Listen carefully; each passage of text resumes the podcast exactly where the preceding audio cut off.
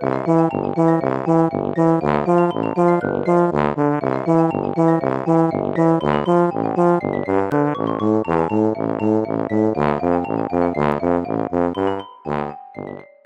家好，我是帅帅。大家好，我是 GoGo。欢迎收听你的宅友已上线。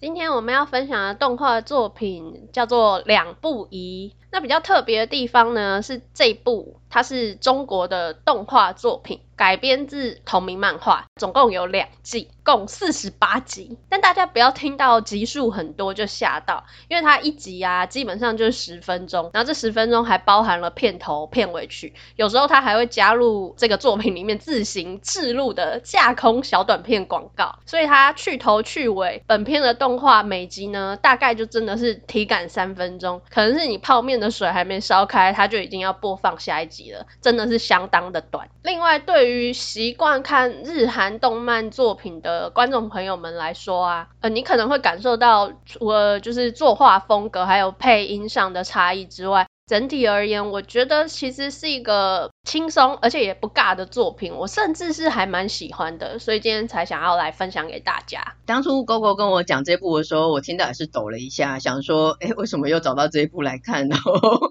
应该又是一部我们没有交集的作品。可是真的点开来看以后呢，就觉得说，哎，除了一开始对中国作品的字正腔圆的华语配音，还有画面稍微有一点违和感以外，整部两季四十八集算是无痛顺顺的看完，是吧？而且这一部的剧情。就跟他的故事大纲一样，他是在一个架空的王朝，那有一对是原本互看不顺眼，也互相不信任的皇帝和皇后，一个是不会武功，而且他是重文轻武的皇帝萧景云，那另外一位是将门出身，拥有一身好武艺的皇后徐玉，这两个呢，某天就因为意外落水，没想到就因此而互换了灵魂，就变皇后是皇帝，皇帝是皇后，不得已只好互相。扮演对方的角色，一边在寻找方法让两个人可以换回来。不过在这个过程中，他们也逐渐了解到说彼此的难处啊，还有心意，最终就有解开了误会，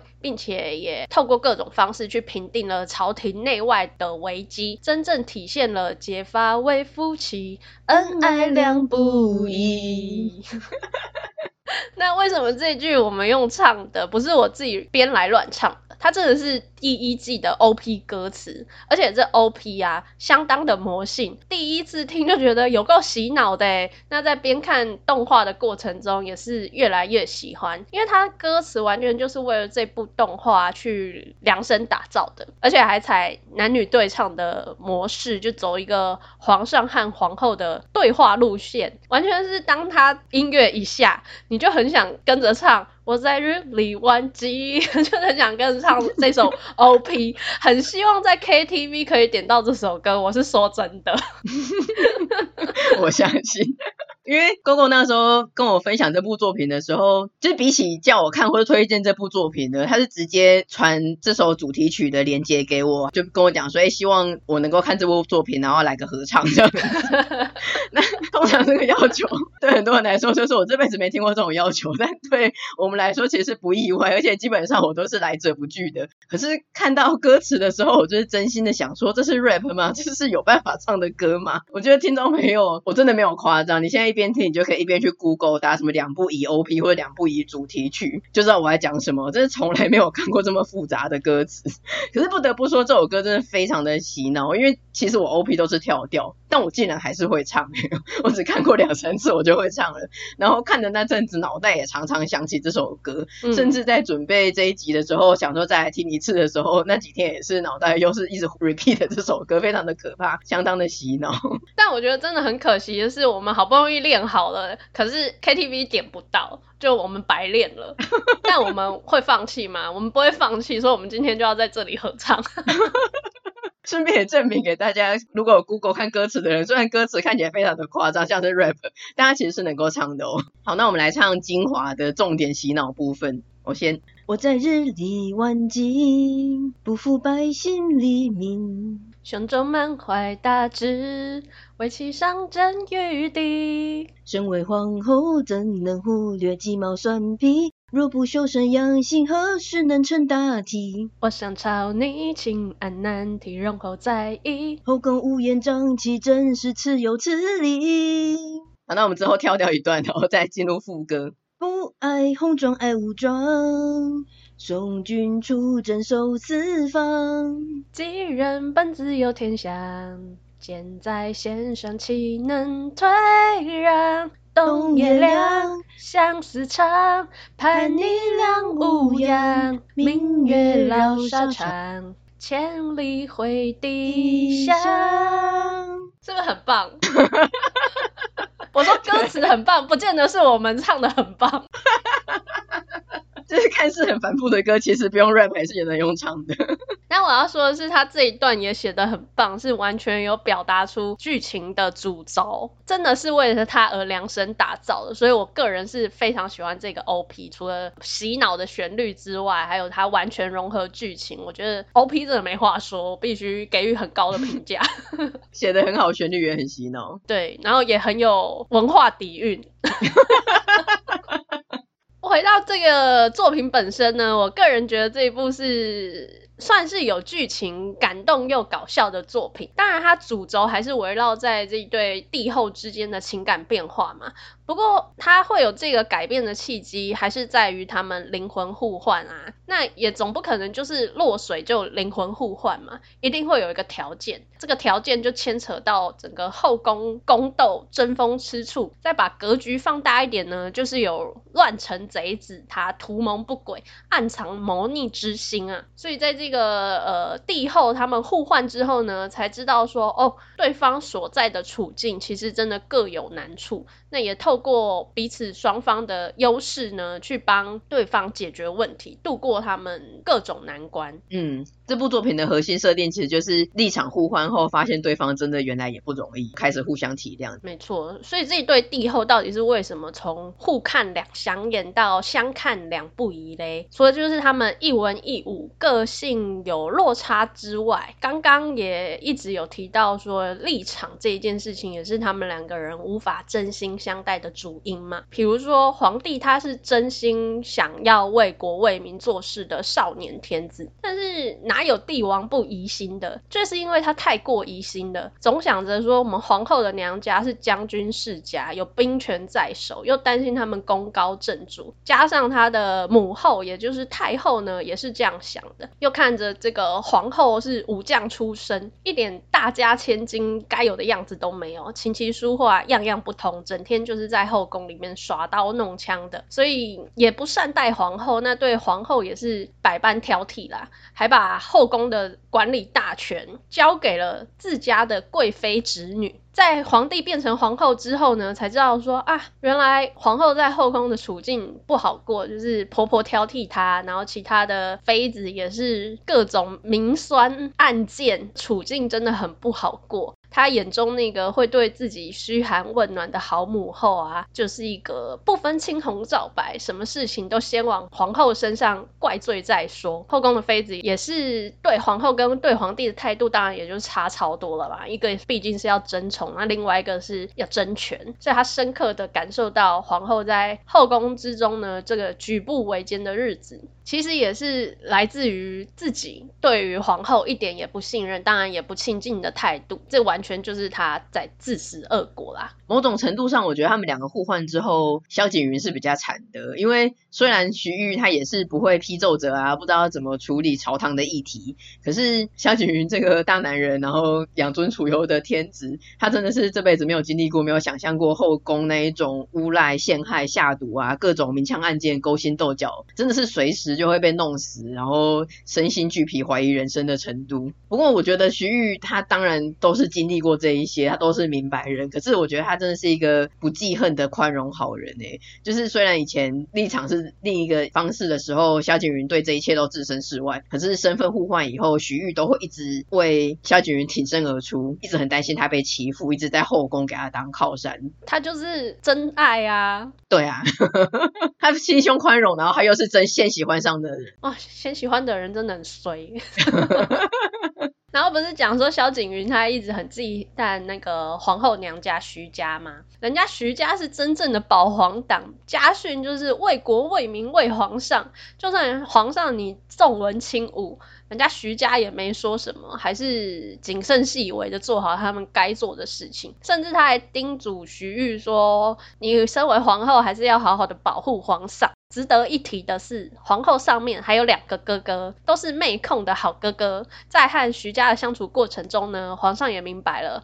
自己真的是远贤臣，亲奸佞，惨惨惨，写个惨字，自己把自己搞到这个地步的。嗯，再讲我们皇后徐玉呢，她是一代将门之后嘛，当初为什么会甘愿入宫？其实刚刚有讲到了，就是真爱嘛。因为这一对帝后说起来是青梅竹马哦。小时候混着跟小太子玩的徐玉啊，他就看上了小太子的美貌，也就是我们小景云。他是真的很喜欢皇上才进宫的。徐玉好像对皇上没什么怨言，就真的是难过皇上不喜欢他，可是还是默默的守护在皇上身边去保护他的安危。甚至第一季啊，有发生边疆动乱，这时候身份是皇帝的徐玉就感受到了朝廷过去因为萧景云在重文轻武之下变得是无将可用啊，徐玉就想说，哎、不对啊，我现在是男子之身，我可以去，我去，就决定御驾亲征。这算是这部里面我有两段感动到的点，这段可以说是其一啊。对啊，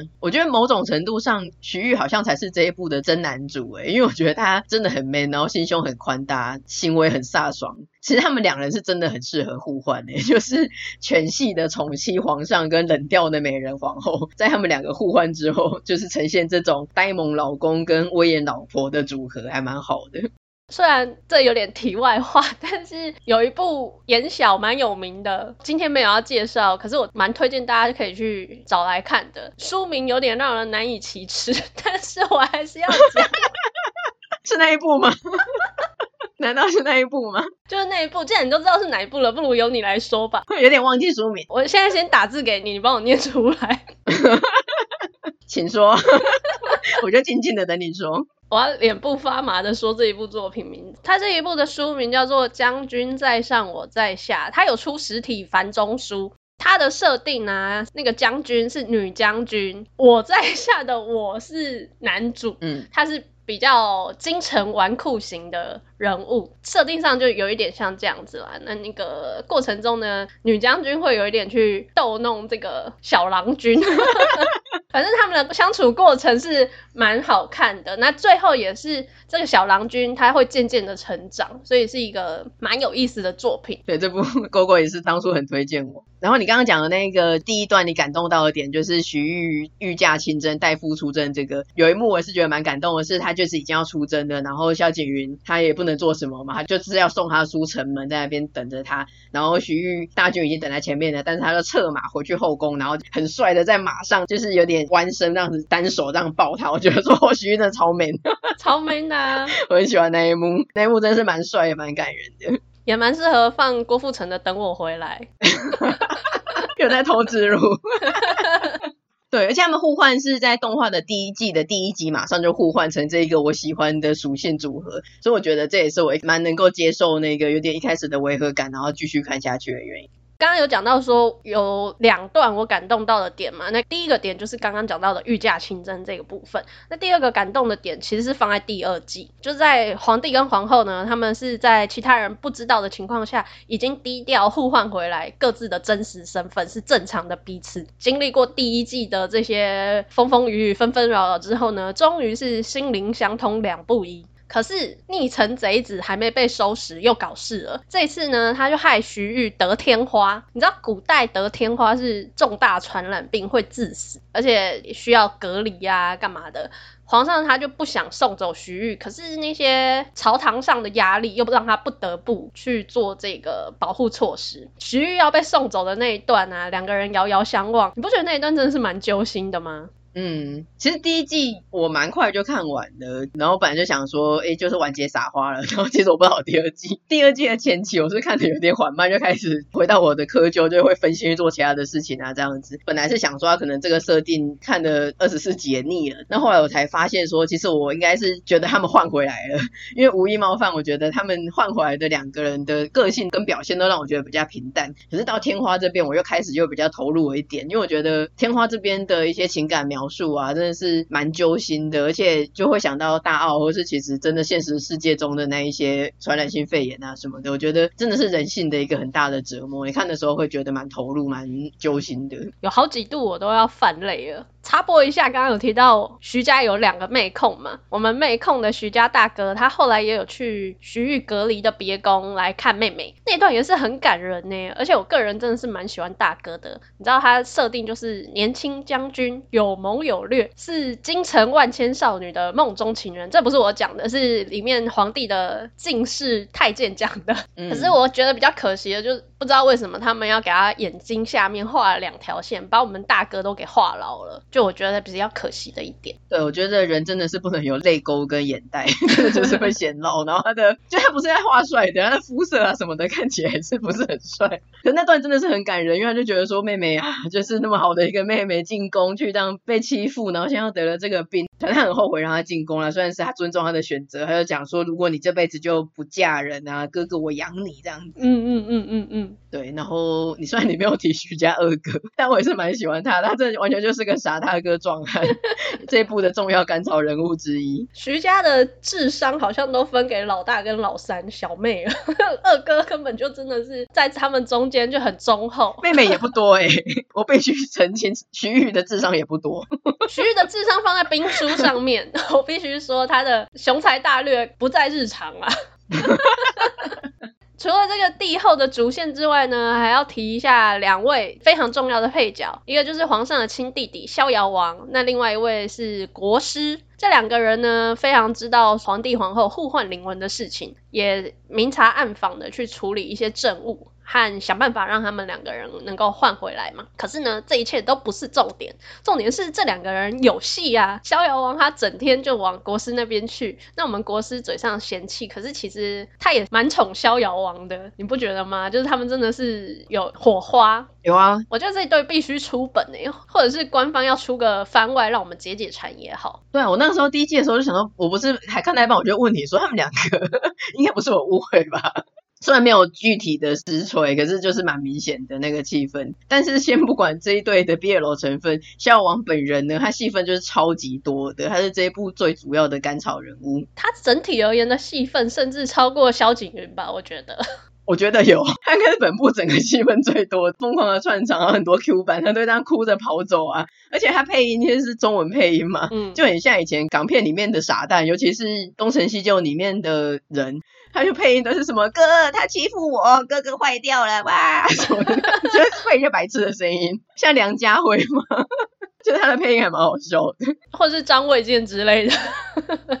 对。那这一部还有一个特点，我不知道这是不是是中国漫画的特色诶，因为刚刚你有提到中间真的蛮常出现 Q 版的画风，所以虽然我们主线的剧情啊，刚刚听起来好像会是比较沉重一点的介绍，像是什么谋反夺权啊，还有边疆战场啊、后宫宫斗啊，但其实因为 Q 版它不时的穿插在其中，所以整体而言它的气氛反而是轻快的，我甚至觉得。呃，这是我个人意见啊，就是这个 Q 版让我觉得有点美中不足，可能它有点刻意要营造轻松，所以这个 Q 版有时候会干扰到我的情绪。刚刚有提到那个天花那一段的别离嘛，虽然它 Q 版是一闪而过，真的非常快，可是那一段就是不需要啊，天花那一段就是要哭啊，就是要虐爆啊，为什么要再画一个 Q 版？对，它 Q 版的比例真的要非常的高，大约是每两部正常比例画风就会搭配一个 Q 版的频率，就是高到这种程度哦。嗯，天花那一段的 Q 版我是没有什么印象，但是我有一段印象非常深刻的是，反正他们是一个后宫一个 party 嘛，忘记在干嘛了，有一个暗杀部队，他伪装成舞娘，然后跳一跳之后，他就要冲上去刺杀徐玉。结果贵妃以为徐玉里面是皇帝，他就舍身挡刀。那其实这应该算是蛮严肃紧张的气氛，但是下一幕呢，竟然是宴会上的人 Q 版议论纷纷，还有冒冷汗这样子。我就想说，连我姐没有在看，只是我在客厅看，她在后面沙发上余光瞄到，她就说现在是用 Q 版的时候吗？对吧？就他真的很破坏气氛。对啊，为什么一个人忽然被刀刺了，旁边人在 Q 版，超好笑。我觉得这部我是觉得还蛮多槽点的，想要跟大家分享一下。第一个是是呢，他的每一个宫女跟卫兵的长相还有造型都是一模一样的，完全是复制贴上。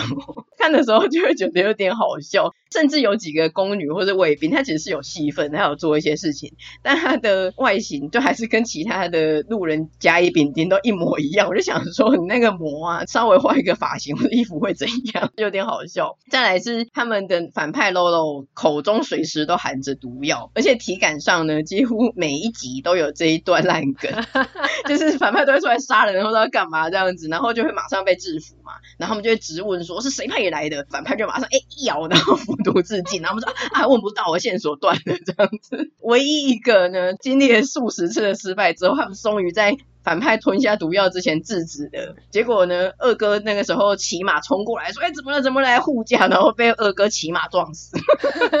所以还是问不到，就是有一点像台湾记者很爱用的，又好气又好笑，就觉得这个梗到底是为什么要一直用啊？然后比较还好的是，因为这个版的人设就是太后真的是很双标仔，就是有关系就没关系。就每次什么事情，他说皇后真是刺死，就很夸张，都做一些很夸张的处罚，然后最后发现错，就说哎，皇后是哀家错怪你了这样子，这个也是大家重复了三次次，就觉得很烦。他真的无条件就先怪皇后，真是非常让人生气。对，然后有有一些他的比较照顾的，例如他的侄女或是一些其他的，就真的其实犯的蛮严重的错误，他就说啊太过分了，回去反省了三天，这是标准的差好过多。然后我觉得有一个比较题外话的是。就他的那个太后就是很刻板印象的太后嘛，然后就会觉得说，哎，如果真人化的话，应该是也是很刻板印象的，觉得很适合是后宫《甄嬛传》的刘雪华。嗯，结果哎不是哦，他其实真的有真人版的戏剧，结果竟然太后是翁虹饰演，然后翁虹她接这个角色，她也没有要扮老的意思，她就是头发超黑，然后妆法完全是年轻人的妆法，红唇。我觉得翁虹比起太后，她应该要去演贵妃的。对，她的个性跟造型都还蛮像那个挡刀的那个贵妃。然后还有一个槽点是，因为它里面会一直讲到说，例如他们互换嘛，或者是什么呃徐玉德天花之类的。然后他的唯一解法呢，就是通用卡都是说啊，这是北漠的巫术，北漠的巫术几乎是无所不能。反正发生什么事情，他就说啊，这是个北漠的巫术。我就觉得这个北方的神秘力量真的打不下中原吗。他们可以靠着巫术制服中原，对呀、啊，就这都很夸张，这些能力就是有点都太强了。总之。就是对你而言，你可能是真的很喜欢这部作品。那就我而言，我基本上我觉得它是一个言小动画化啦。然后，因为其实真的是从小就很习惯看中国的古代宫廷剧，然后再加上它穿插的 Q 版蛮轻松的，或者是这种男女互换啊，什么灵魂穿越这种，都是我们很习惯的主题。所以我个人不是到真的很喜欢这部作品的内容的那那种方式的推荐，但是刚才的这些槽点当做一个好笑的小品看，我是觉得还不错。刚刚是有介绍到另。外一部小说作品嘛，但我今天没有要讲那一部，我今天要另外再做一个延伸阅读呢，就是刚刚我们有提到逍遥王和国师这一对需要出个本或是番外来补足一下我们的好奇心，可惜到目前为止都没看到，所以就顺便来分享另外一部也是古风的 BL 中国漫画《入木之城》。其实这部我想讲蛮久的，可惜至今迟迟没有机会，所以我就私心乱入的分享了。因为今天就是各种我自己的私心置入，这部就是很可惜，是我们两人没有交集的作品之一。剧情介绍的部分呢，就是说这个国家是有文武两个摄政王，那这文武摄政王两个彼此是政敌，素来不和。文摄政王云素呢，他是重生的，上辈子他因为各种原因被迫和亲远嫁敌国。最终呢，还被国家视为叛国贼，下场是相当的凄惨啊！没想到政敌的武摄政王夏侯川呢，却是最后唯一一个信任他，到他死都还要保护他的那一个唯一的人。所以，我们重生之后的文摄政王表示说，他这辈子要改变这些悲剧，国不能破。家不能亡，武摄政王他也要保下来。首先呢，这部吸引我的地方，当然就是摄政王这个设定。因为我本来就蛮喜欢摄政王这种向来强又神秘的角色，而且这一部呢，一次还来两个哦，一文一武，一攻一受，真的是很香啊！当初看画风的时候也觉得说哦很精美，所以我就毫不犹豫的点开来看了。我看网络还是哪里的介绍说，这个武摄政王跟文摄政王他们是帅怂惨跟美强飒的组合。然后这个五摄政王，等一下会讲到，基本上他的人设就会被各种霸凌，所以他的呃封号呢是叫做挑战全国最惨老公，公是攻击的公。还蛮好笑的，他真的很可爱了。那讲到画风的部分呢，确实他文武摄政王这两位角色画得很好看。文摄政呢，他的个性稳重冷静，是属于高冷美人型的。那武摄政呢，他忠义耿直，基本上他就是文摄政的向日葵。人物画的就相当的清爽，是个少年将军型。在文摄政他开局就是重生的情况下呢，重生还是重生在武摄政的婚床上。那一天是武摄政大婚啊，要迎娶娶他心中的心上人小公主。文摄政呢被人追杀，他部下想一想，就只有武摄政可以救主，所以他就把文摄政丢到武摄政的房里。没想到我们武摄政喝了不少酒，也是醉了。他看到文摄政在床上，就想要洞房。摄政本来还要抵挡的，结果就听到武摄政嘴里喊着说“凤仪，凤仪”的，他就想说啊，罢了。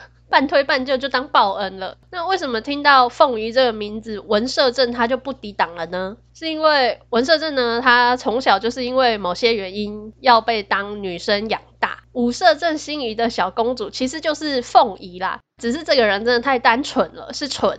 他不知道文摄政跟凤仪根本就是同一个人，所以他以为自己迎娶的心上人小公主呢，根本就是搞错了公主了。从头到尾，他喜欢的就是文摄政没有错，不管文摄政云素呢是男是女，他喜欢的就是这个人。可是刚开始他也不知道，所以隔天他睡醒看到五色镇，他就整个夺门而出，吓得他以为自己闯了大祸，赶紧冲去他打听找他们家爷爷和父亲，表示我睡了摄政王怎么办？再来出场的就是这一部我非常喜欢的搞笑家族，也就是我们夏侯家，他们有各种直男世家的耿直操作。全家听了这件事情呢，就围着跪下的夏侯川吐槽说：“哎呀，二哥真勇敢呢，文摄政王也敢碰之类的。”那他的爷爷爸爸直接就是表示说：“事已至此，必须给殿下一个交代。”于是他们就绑着夏侯川，直接丢到文摄政的脚边，说：“这逆子竟然敢对殿下不敬！”他们全家就集体下跪，表示请殿下随意处置。那他们最在意的点，竟然是上下关系不可逆，你不觉得非常的好笑？笑吗？对，